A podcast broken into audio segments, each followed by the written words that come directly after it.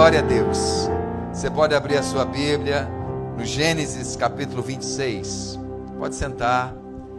Gênesis, primeiro livro da Bíblia, capítulo 26.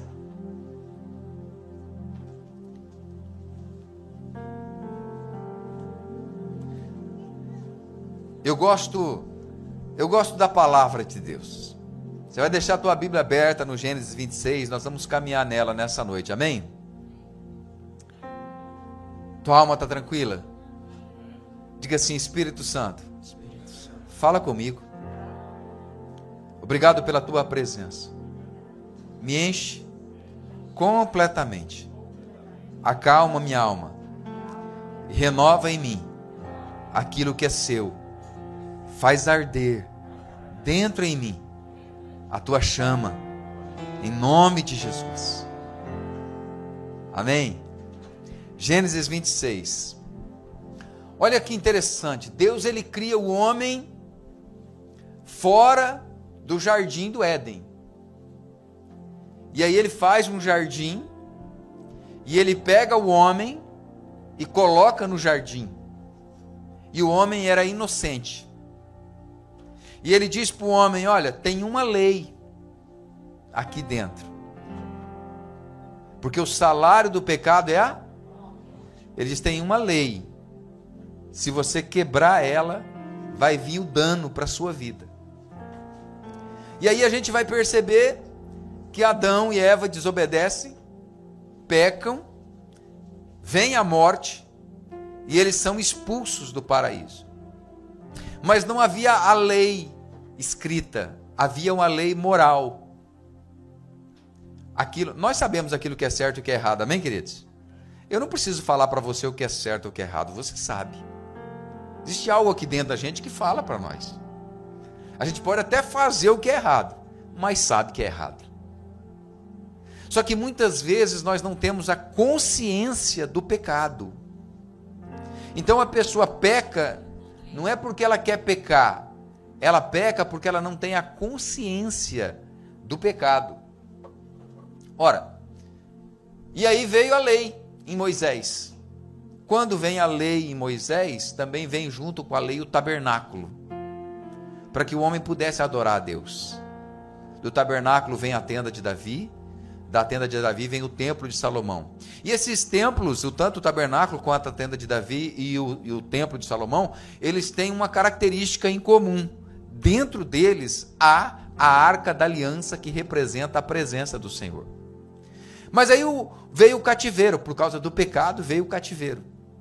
E eles agora vão para a Babilônia, são levados cativos para 70 anos de cativeiro, e não tinham mais o templo para adorar o Senhor. Nascem as sinagogas, lugares para adorar a Deus. Quando Jesus vem, essa prática das sinagogas era algo comum. Porque Jesus é a graça manifestada aos homens, amém? E aí agora os homens adoram a Deus nas sinagogas, porque não há mais o templo com a arca da aliança, com a presença. E Jesus disse: Eu estabelecerei a minha igreja. E a gente vai perceber Davi falando assim: Porque eu amo a casa do meu Deus. O salmista escrever: Alegrei-me quando me disseram: Vamos à casa do Senhor. E Jesus disse: Eu vou estabelecer a minha igreja. E Paulo, então, por onde ele passa, ele vai estabelecendo igrejas, lugares aonde nós podemos adorar o Senhor. Amém? Esse ambiente aqui ele foi feito com um único objetivo: adorarmos a Deus. Aí Paulo vai dizer assim: enquanto não havia lei, tudo bem. Mas veio a lei e ela reviveu em mim o pecado, e o pecado me matou. Mas aí ele diz: Mas graças a Deus, que vindo Jesus, nos resgatou, nos justificou. Amém? Então, nesse lugar, eu quero dizer para você que o Senhor é Jesus Cristo de Nazaré. E no sangue dele nós somos lavados e remidos, justificados e temos paz com Deus. Amém, queridos? Pastor, o que é isso? É voltar para o jardim da inocência. É voltar para esse lugar de relação com Deus. Amém? Eu quero falar com você nessa noite sobre, nessa primeira noite nossa, de três noites que nós teremos, que eu tenho certeza serão incríveis. Nessa primeira, eu quero falar com você sobre discernindo a voz do Senhor.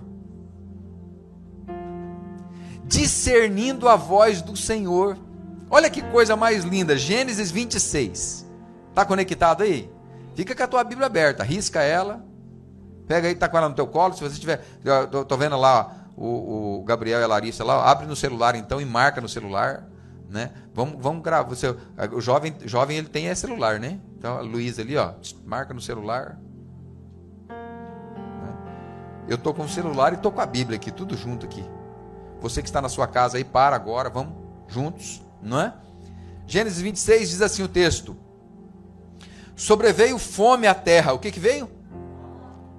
Aí eu faço uma pergunta para você. Você tem fome do quê? Talvez você tenha fome de uma casa? Pastor, eu estou com a fome de um green car. O senhor não tem ideia. Do que, que você tem fome? De um curso? De uma capacitação? De uma drive license? O que, que você tem fome? De ganhar um pouco mais? De ter um casamento melhor? De ter, o teu, de ter uma cura na tua casa? Uma resposta de Deus? Do que, que você tem fome? O texto diz: sobreveio fome à terra assim como tinha acontecido nos dias de Abraão. Então já não era a primeira. Crises fazem parte da vida, amém, queridos? Diz assim o texto: Então Isaac foi a Gerar encontrar-se com Abimeleque, rei dos filisteus. O Senhor apareceu a Isaac e lhe disse: Não desça ao Egito, mas fique na terra que eu lhe indicar. Habite nela e eu estarei com você e o abençoarei, porque a você e a sua descendência eu darei todas estas terras e confirmarei o juramento que eu fiz a Abraão, o seu pai. Amém? Deixa a tua Bíblia aberta. Olha, com uma mente santa. Não deixa que nada roube esse momento agora de você. Não permita distrações nos teus pensamentos. Mas foca comigo aqui, ó, porque se você focar comigo aqui nessa noite, eu vou te dar chaves aqui hoje que vai fazer o teu 2022 diferente. Mas você não pode viajar no pensamento, porque se você perder uma chave, no final você vai falar: não entendi o que aconteceu. Tem que pegar cada uma delas, amém? Feche teus olhos. Espírito Santo, obrigado pela tua presença. Obrigado por tudo que o Senhor fez até aqui. Nós adoramos o teu nome com as nossas canções, com nossos dízimos, com as nossas ofertas, semeando, Pai, nessa terra, crendo nesse projeto da Chama Church, sabendo que o Senhor é Deus neste lugar. Agora queremos ouvir tua voz. Fala conosco. Ministra no nosso coração a tua doce, bendita e preciosa palavra em o nome do Senhor Jesus. Amém e amém. Olha só, havia fome, era um tempo de dor. Isaac era o pai da família, o homem, o provedor do lar. Ele precisava sustentar sua casa. Como havia uma crise, ele precisava tomar uma decisão. Tem momentos da nossa vida que nós temos que tomar decisões e nós não sabemos como, sim ou não, queridos? Não sabemos o que fazer. O que eu vou fazer diante dessa situação? Era um tempo de dúvidas, era um tempo de medo. Às vezes temos que tomar decisões e ficamos inseguros. Temos medo, temos dúvidas. Era necessário tomar a decisão. E talvez você esteja precisando tomar algumas decisões. Quais as vozes que você tem ouvido? O que tem sido falado no teu coração, na tua mente? Como isso tem funcionado dentro de você? Quando eu olho para esse texto de Isaac, filho de Abraão, pai da fé, Isaac ele tipifica Jesus. Teve só uma esposa, Rebeca. Orou 20 anos para a esposa engravidar. 20 anos. Casou já na fase adulta, quando tinha 40. Foi ser pai aos 60. Imagina esperar até os 40 para casar, quando casa a mulher estéreo. Aí agora para ajudar, fome, crise, dificuldades, situações. Então no coração de Isaac, como pai de família, como provedor do lar, carregando nas suas costas o título filho de Abraão, o pai da fé, que escapou da morte por um milagre, porque o pai dele ia sacrificar ele. Deus apareceu e falou: Não mata o menino, não. Eu vou prover. Porque Abraão havia dito para o filho assim, Isaac, quando ele era adolescente: Olha, Deus proverá. Diga comigo: Deus proverá. Isaac era esse que tinha essa, essa, essa marca com ele, do Deus provedor. Ele viveu isso, mas agora havia fome. Ele tinha que tomar uma decisão, não sabia o que fazer, e ele vai viver esse momento agora. E ele dá um passo, porque diante de uma situação, de uma não resposta, de uma crise, de uma necessidade, de uma situação, você precisa dar o passo. Eu compro, não compro, vou, não vou, pago, não pago, faço, não faço, converso, não converso. Eu tenho que tomar a decisão. Isaac precisava. E o texto diz que ele vai para Gerar, lá para a terra dos filisteus. Mas aí Deus aparece para ele. E diz para ele assim: Olha, não desce para o Egito. Ele não havia falado para ninguém. Olha, Percebe que existem decisões que estão no nosso coração que a gente não falou com ninguém. Ninguém sabe, só você. Está aqui dentro, aqui, ó. Tá, eu vou tomar essa decisão quando as pessoas perceber, já foi. E a gente vai alimentando esse negócio e vai crescendo dentro da gente. Isaac estava assim, uma decisão dentro dele. E nem era um culto como esse. Deus falou e falou assim: não vai. Eu imagino que ele tomou um susto, sabe, Jordan? Ué, não vai para onde? Não desce para o Egito. Não faz aquilo que está no teu coração, porque eu não estou nessa decisão sua. Fica, permanece, acredita, insiste que eu vou te abençoar, porque eu tenho uma aliança que foi feita com o teu pai. Foi essa conversa de Deus com ele. Sabe, eu aprendo algumas coisas. Primeira delas, sensibilidade para ouvir a voz de Deus. Sensibilidade para ouvir a voz de Deus. Deus fala conosco quando ninguém fala. Vocês sabem que depois de meio século vivido, uau, eu aprendi uma coisa que eu quero ensinar para vocês. A razão é um cavalo indomável. Leva a gente para onde ela quer. Não firme os teus passos na tua razão, na tua verdade. Tenha convicção que isso que você quer é de Deus. O coração é enganoso. Sensibilidade para ouvir a voz de Deus. Sabe, Isaac, em meio àquela, àquele turbilhão de coisa que estava acontecendo, muitas vozes, há muitas vozes à nossa volta internet, WhatsApp, Telegram, Instagram, jornal, pastor, pai, mãe, tio, sobrinho, filho, muitas vozes, patrão, amigos. Ele foi sensível à voz do Senhor sensibilidade para ouvir a, a voz de Deus. A segunda coisa que eu vejo aqui em Isaac, nesse texto que nós lemos, um Deus geracional. Era o Deus de Abraão, pai da fé. Abraão é chamado de amigo de Deus. Mas agora Deus não está falando com Abraão, Deus está falando com o filho. Agora não era o pai, agora era o filho que estava ali.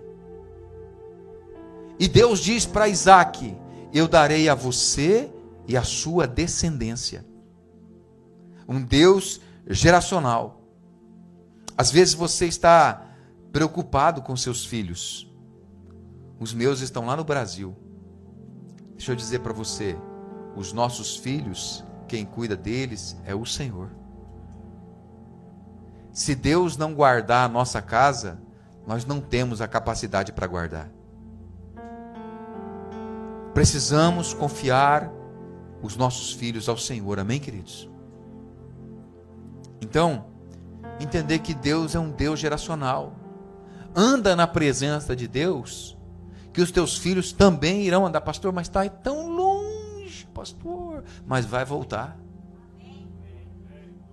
É lógico que Deus respeita as escolhas das pessoas, mas as sementes que você plantou de Deus na vida dos teus filhos irão frutificar. Nós não fizemos filhos para o mundo, nós temos filhos para Deus. Agora preste atenção. Eu já vi muito pastor, muita pastora, muito homem e mulher de Deus dizendo: Não, meus filhos nadarão na presença do Senhor. Mas quando você cavuca na vida dele, tem raiz ruim. Aí não sabe por que, que o filho não volta. Filho vai andar na presença de Deus se primeiro o pai e a mãe andar. É eu que tenho que andar. É eu que tenho que ter santidade. Como é que eu vou cobrar algo de Deus se eu não tenho autoridade para? Deus está falando para Isaac, porque Abraão era amigo de Deus. A terceira coisa que eu olho para esse texto que eu aprendo é o que fez a diferença naquele momento da vida de Isaac.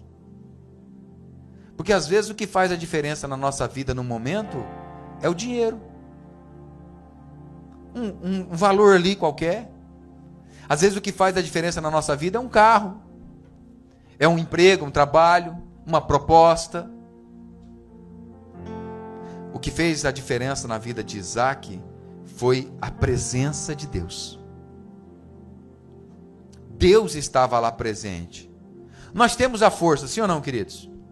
Enquanto temos. Ó, oh, você concorda comigo que se nós tivermos saúde, o resto a gente resolve? Vivendo esse tempo de enfermidades aí, ó. Sem saúde ninguém vai para lugar nenhum, né? Obrigado, Hugo. Sem saúde é difícil, você concorda comigo? Então, se o nosso Deus nos der saúde, se o nosso Deus nos der a força do braço, no nome dele nós faremos proezas, sim ou não? Com meu Deus eu salto muralhas. Com meu Deus eu desbarato exércitos. Diga ao fraco, eu sou forte em Deus. Então nós temos a força, temos a criatividade, mas nós precisamos da bênção. Precisamos do favor do Senhor. A Bíblia diz que a bênção do Senhor enriquece e não traz consigo dores.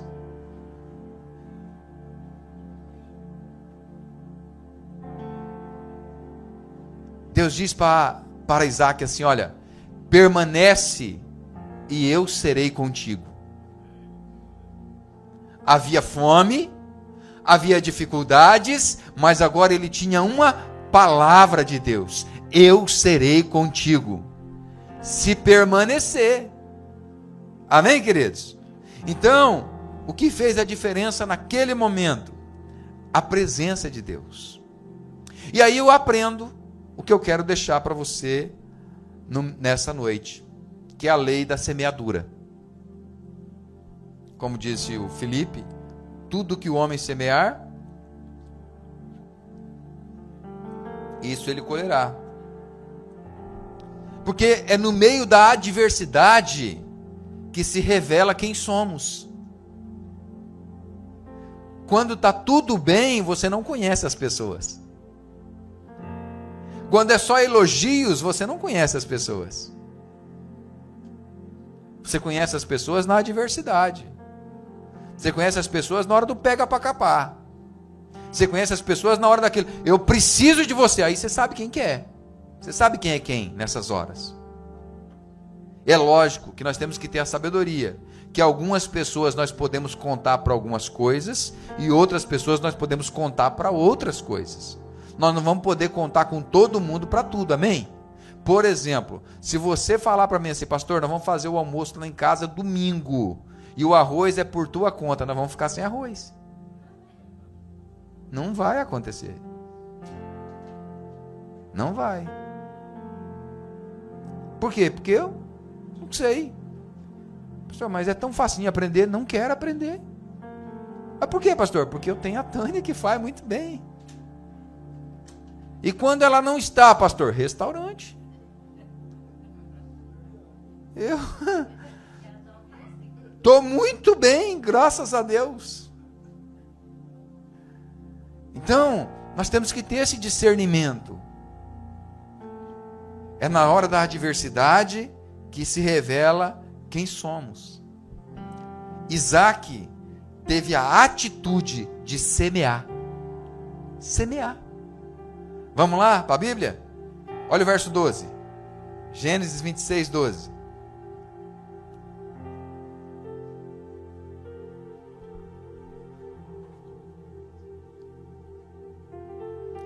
Isaac fez o quê? Semeou. Na onde? Naquela terra. Não foi em outra. Na mesma terra onde havia escassez, havia fome, havia dificuldade, foi onde ele semeou. No mesmo ano, recolheu a cem por um, por quê? Quem abençoava? Diga assim: quem me abençoa? É Deus. Diga para a pessoa que está ao teu lado: quem te abençoa é Deus. Adianta você semear se Deus não abençoar? Não adianta, queridos. Ele semeou, mas ele colheu a cem por um, por quê? Porque o Senhor o abençoava. E olha o que diz em seguida: ele enriqueceu, continuou prosperando e ficou o quê? Riquíssimo. Benção boa ou não? Quantos querem uma benção dessa aqui para sua vida? Aleluia. Mas, meu Deus, me dá a benção de Isaac. Só que não se esqueça que ele passou por fome, teve dúvida, teve medo, ouviu a voz de Deus, decidiu permanecer e melhor, semear, creu. Porque tem que acreditar aqui numa hora dessa. Eu vou acreditar que Deus falou comigo, que Deus está fazendo. Amém? Então, a primeira coisa, diga comigo, a lei da semeadura. Segunda coisa, Perceba o sentimento dos outros em relação a você. Vamos brincar? Fala para a pessoa que está do outro lado. O que, você está pensando de mim? Responde aí, pagar o teu almoço amanhã.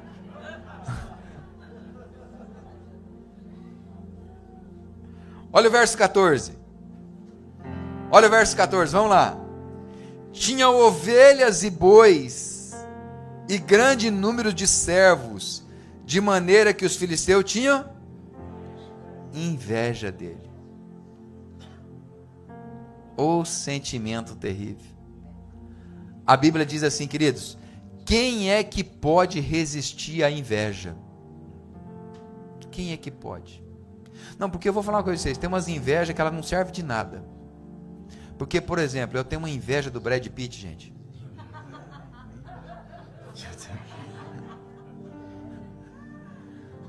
adianta nada.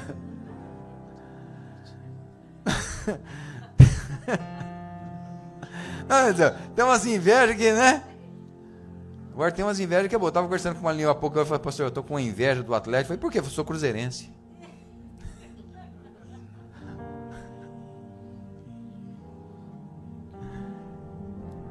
Perceba os sentimentos.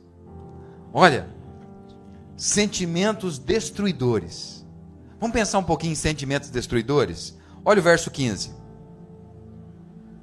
Olha o verso 15, essa inveja. E por isso lhe entulharam todos os poços. Quantos poços? Todos. Querido, pensa comigo, o cara plantou. O que, que você precisa depois que você planta? Água. Aí vem o invejoso e tampa todos os poços. Olha que dificuldade, Eliseu. Todos os poços que o servo do seu pai haviam cavado nos dias de Abraão, enchendo-os de terra. Oh, mas tem gente que é bom para colocar terra nos sonhos da gente.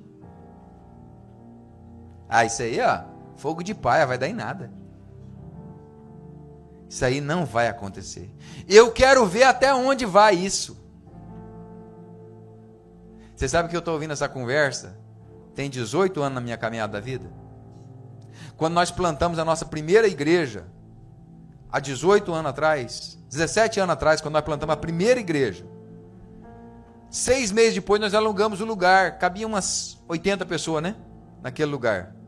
Cabiam umas 80 pessoas, plantamos.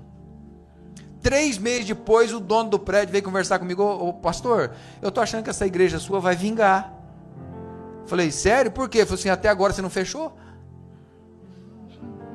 Falei, ah, até o dono do prédio está torcendo contra. Não, porque tem gente que ele torce para o jacaré. Ele não torce para o pescador. Tem gente que ele está assistindo a corrida do carro, ele não quer que o cara ganhe, ele quer que o cara capota. Não, não teve acidente, não foi boa.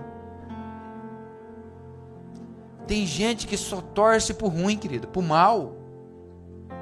Para você dar errado, para você dar certo. Deixa eu falar uma coisa para você aqui, ó. Vamos pensar comigo. Você está ouvindo no cara, falei assim, esse cara tem razão. Esse cara tem razão. A gente fala assim, ó. Sou pobre, mas sou honesto. Você ouviu essa frase?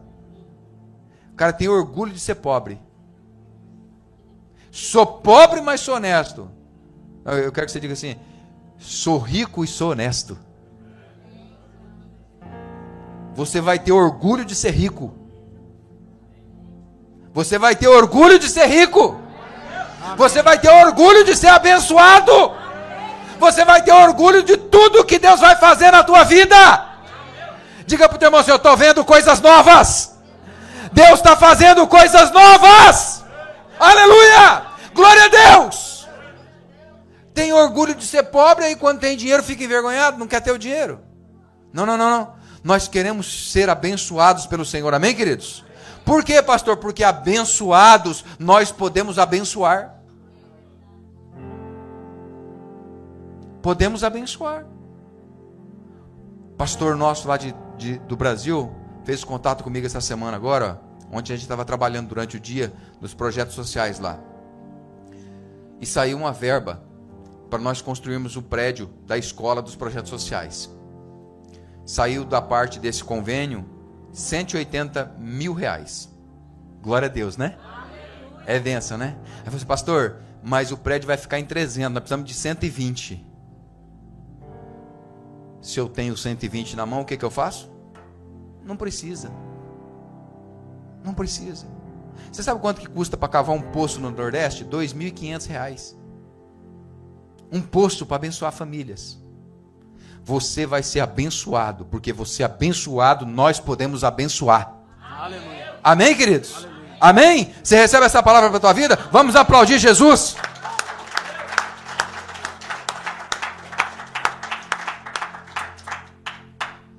Olha o texto: cavou os poços do seu pai, diz o texto. Entulharam os poços, a fonte de água viva. Sem água é impossível. Sem água é impossível fazer. Agora, olha o verso 18. Que lindo. Pega aí o verso 18 para você. Diga assim: o verso 18. Diga, diga, o verso 18. É para mim. Olha o verso 18. Que lindo que essa mensagem que é, queridos. Isaac tornou a abrir os poços que haviam sido cavados nos dias de Abraão, seu pai, porque os filisteus os haviam entulhado depois da morte de Abraão, e lhes deu os mesmos nomes que o seu pai já lhes tinha dado. Amém? Ele voltou a cavar porque ele acreditou na promessa. Falou, Deus era com meu pai. Deus abençoou meu pai, vai me abençoar também. Eu vou viver milagres, eu vou viver coisas extraordinárias. Ou, oh, às vezes, nós estamos querendo inventar coisas novas e nós desprezamos as antigas. Sim, tem coisas antigas que precisam ser mudadas, mas tem coisas antigas que precisam permanecer. A Bíblia diz: não remova os marcos antigos. Não remova. Tem coisas que a gente tem que falar. Isso aqui eu aprendi do meu pai, eu aprendi da minha mãe, e eu vou permanecer na minha vida. Isaac falou assim: os poços deu água com meu pai, vai dar água comigo também. Eu vou ser abençoado. Amém? Aí vamos lá. Qual foi o primeiro poço que ele foi cavar lá? Ele teve que cavar os poços. Diga-me, cavou os poços. Então, nós estamos falando de sentimentos destruidores, amém? Você está comigo? Tá bom? Tá tranquilo? Se quiser, eu paro. Vamos lá? Então vamos lá? Sentimento destruidor. Olha, o primeiro poço que ele cavou, vamos lá. Estamos aqui, estamos estudando a palavra de Deus, queridos. Ó, primeiro poço, Gênesis 26, 19. Os servos de Isaac cavaram no vale e acharam um poço de água nascente. Diga glória a Deus. Mas os pastores de Gerar entraram em conflito com os pastores de Isaac. Diga comigo, misericórdia. Estava precisando da água, cavou, os outros foi lá. Mas não, é nosso. Mas foi eu que cavei, mas é nosso. Você teve a ideia, mas vem um infeliz e toma a tua ideia. Olha aí, dizendo: Esta água é nossa. Por isso, Isaac chamou o poço de Ezeque, porque entraram em conflito com ele. Ezeque, diga comigo, Ezeque. Ezeque significa contendas. Vamos pensar nos nossos dias de hoje, queridos? O que, que se tornou? Nós sabemos que a nossa fonte de água viva é Jesus, amém? O que, que se tornou a fonte de águas vivas em nosso meio? Você já percebeu quanto de confusão está tendo no meio das igrejas? Quanto pastor falando mal de pastor? igreja falando mal de igreja, ministério falando mal de ministério. A fonte de água viva virou confusão no nosso meio. Não há mais unidade. Cada um buscando o seu próprio interesse, pensando somente em si. Você já parou para você já parou para perceber que nós estamos sendo proibidos de viver a fonte de água viva? Você percebeu isso? Proibidos de viver a fonte de água viva. Que coisa impressionante. Se você não percebeu ainda, existe uma estratégia maligna do mundo para parar a igreja, para parar a sua fé. Nós precisamos continuar caminhando e crendo, mas querido, veja bem, uma pessoa faz um show do mundo com música mundana para adorar a Satanás. E ele leva milhares de jovens para dentro do estádio. Aí esses mesmos jovens que você chama para um momento de adoração a Deus, ele fala assim: "Não, igreja é muito chato. Nossa, igreja é cansativo demais. Nada a ver igreja, gente. O que, que é isso?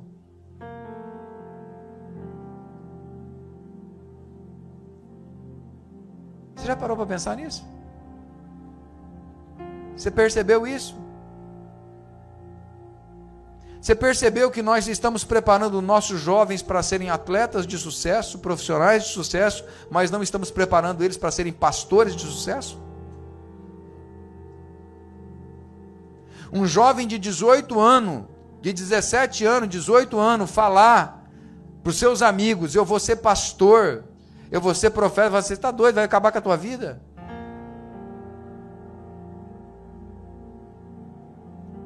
Percebeu o que está acontecendo isso? Que nós temos motivações para buscar muitas coisas, menos Jesus. Agora, Jesus, a conversa não mudou, ele está voltando. Você pode ser um atleta de sucesso, você pode ser um profissional de sucesso, mas aonde você está, coloque Jesus em primeiro lugar. Coloque ele à frente lá. Então nós temos que orar para Deus levantar no nosso meio essa nova geração, uma geração com uma voz profética lá nas escolas, nas universidades, amém? Eu vi um pastor pregando e ele falava a respeito do pai dele. E dizer que o pai dele era muito, muito, bebia muito, bebia demais. O pai dele era alcoólatra. Aí, aí que o pai dele falava assim que ruim Ruim, pai dele, pai dele bebia muito, né? Aí diz que o pai dele falava assim, ó, ruim não é quando você passa bêbado. Ruim é o bico. Que bico, pai? O bico das pessoas quando você olha para trás está tudo assim, ó.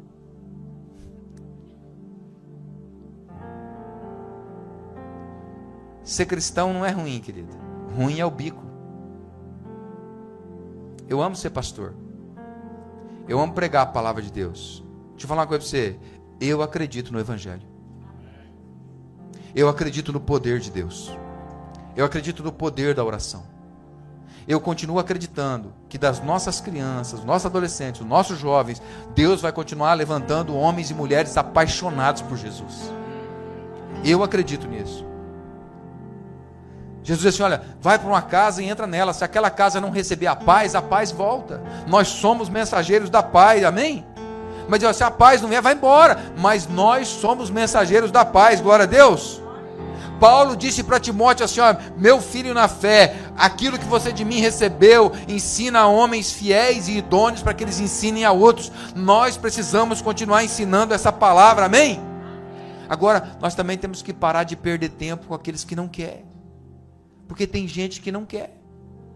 Você está insistindo com ela, ela não quer. Então, dá o tempo para o Espírito Santo fazer a obra e segue em frente. Por quê? Porque a bênção não está no espaço geográfico, a bênção está na presença. E nós, nesse lugar, nós queremos mais do que qualquer coisa a presença, amém? É como nós cantamos aqui, nós não queremos te pedir nada, mas nós queremos a presença, a graça nos basta. Diga comigo, a tua graça me basta. Mas vamos em frente. Porque esse poço aí é o poço da contenda, né? E o próximo poço qual que é? Vamos lá, olha o verso 21. Porque o próximo poço deu briga, viu gente? Se antes estava só na fofoca, só na inveja, depois só na contenda, agora deu briga mesmo. Vamos lá. Olha o verso 21. Então cavaram outro poço, e também por causa desse houve conflito. A palavra conflito aqui é de briga mesmo, entrar no braço. Foi-se para tudo quanto é lado. A coisa foi feia, Eliseu. Por isso recebeu o nome de Sitna. Sitna significa inimizade. Pastor, do que o senhor está falando? Quando você decidir andar com Deus, algumas pessoas vão se distanciar da sua vida. Quando você decide andar na presença, buscar a presença e viver o que Deus tem, pessoas vão se afastar, amém? Olha o próximo poço, olha o verso 22. Partindo dali, Isaac cavou ainda outro poço, e como por esse não houve conflito, deu-lhe o nome de Reobote, diga-me, graças a Deus. Ele disse: Porque agora o Senhor abriu espaço para nós e nós vamos prosperar nessa terra. Diga glória a Deus. Diga para o teu irmão: Você vai prosperar nessa terra.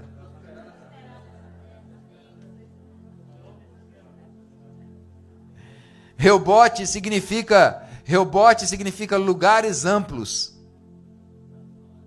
Eita Deus bom. Agora vamos para o verso 23. Dali, Isaac foi para Berseba. Na mesma noite, o Senhor lhe apareceu e disse: Eu sou o Deus de seu pai Abraão. Não tenha medo, porque eu estou com você. Eu abençoarei e multiplicarei a sua descendência por amor de Abraão, meu servo. Então Isaac levantou ali um altar e, tendo invocado o nome do Senhor, armou a sua tenda. E os servos de Isaac abriram ali um poço. Esse é o lugar onde nós queremos chegar, queridos. Aonde nós podemos abrir poços e aonde há a presença do Senhor. aonde não tem mais confusão, conflito, briga, aonde essa fase passou. Agora as pessoas respeitam você pelo que você é, pela fé que você tem e tudo que você faz prospera. Aonde Satanás sabe assim, ó, ali não adianta tentar, não adianta, ali vai permanecer fiel a Deus. Ali vai permanecer na presença de Deus. Mas lembra quando Isaac lá atrás queria tomar uma decisão? Deus falou para ele assim: olha, só não desça para o Egito.